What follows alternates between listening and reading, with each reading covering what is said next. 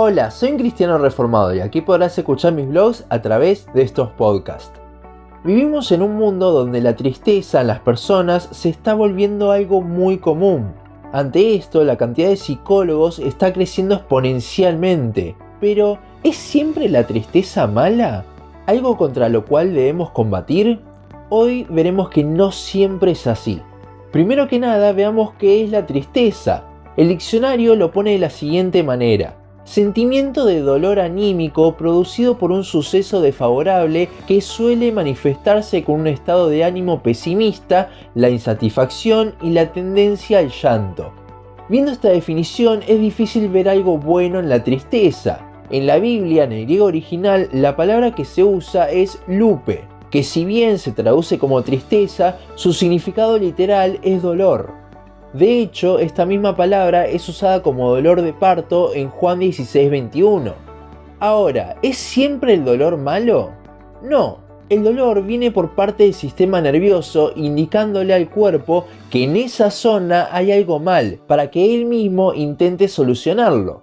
Si bien no es algo lindo sentir dolor, es algo necesario para sanar. Cuando hablamos de tristeza es exactamente igual. La misma nos indica algo con lo que no estamos conformes, pero esta puede ser pasiva sin hacer nada al respecto o activa, produciendo que intentemos cambiar esa situación. Si hablamos de tristeza en el creyente, hay un pasaje clave sobre el cual nos estaremos basando en este podcast.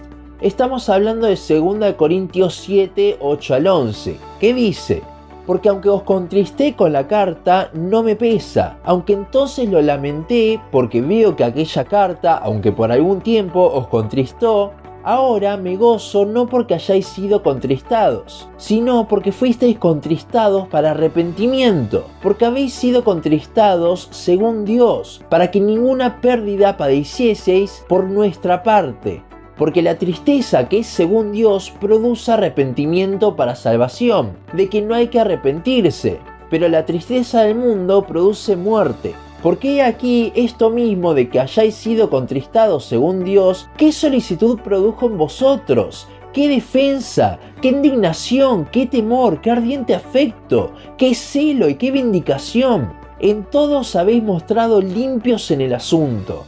En este pasaje vemos el resultado de la primera carta hacia los Corintios en aquella iglesia. La primera carta es una de las más duras del Nuevo Testamento, ya que allí Pablo se concentró en confrontar con sus errores a sus hermanos de esa iglesia, aunque siempre con amor, queriendo corregirlos para que ellos estén bien, 2 Corintios 2.4. Ante estas amonestaciones, la iglesia fue contristada, Hoy en día, si uno dice algo que entristece a una persona, pero lo que dijo está bien y era para ayudarlo, muchas veces igualmente la persona se disculpa por hacerlo sentir mal. Ese no es el caso de Pablo aquí, sino que para nuestra sorpresa, Pablo se gozó de que los corintios se hayan puesto tristes.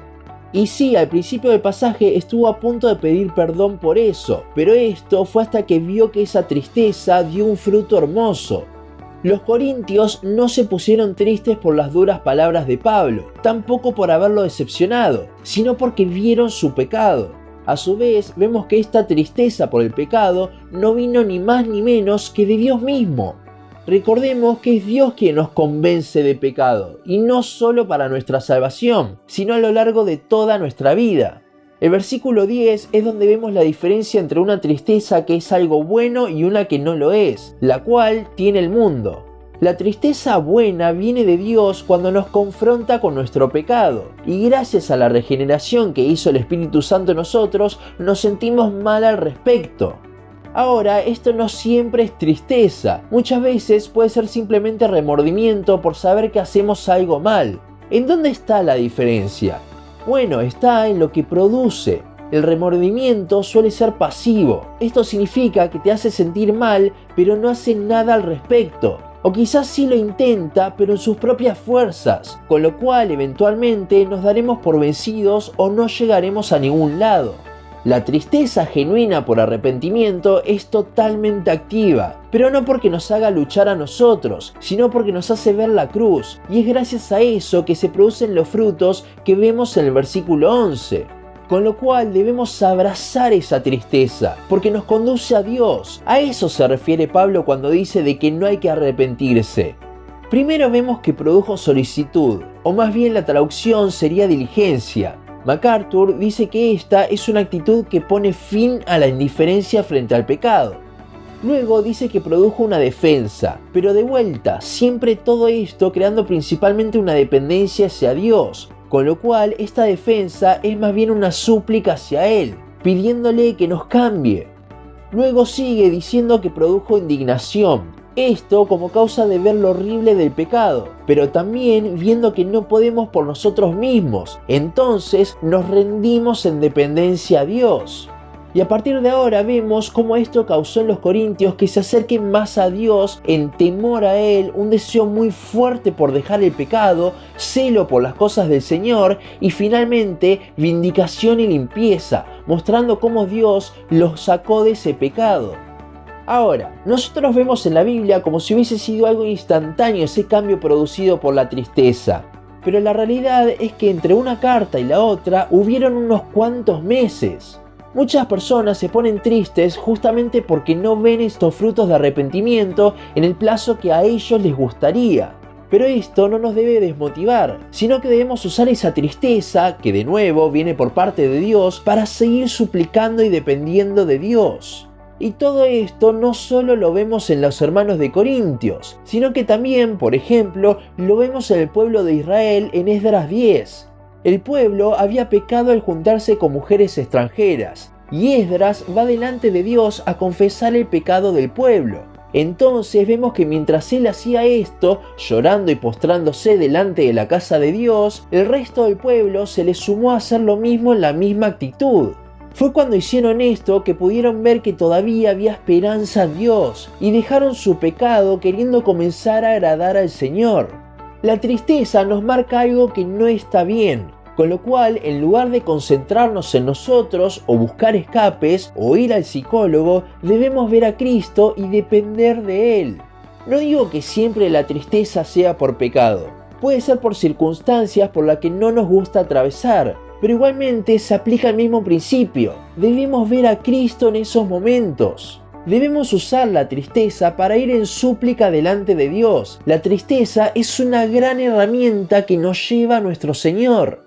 Creo que muchos pensarán igual que yo cuando digo que los mejores momentos de nuestra oración hacia Dios es cuando al igual que Esdras nos postramos delante de Dios rendidos y en llanto, yendo en dependencia a Él ante nuestras situaciones o nuestra lucha contra el pecado.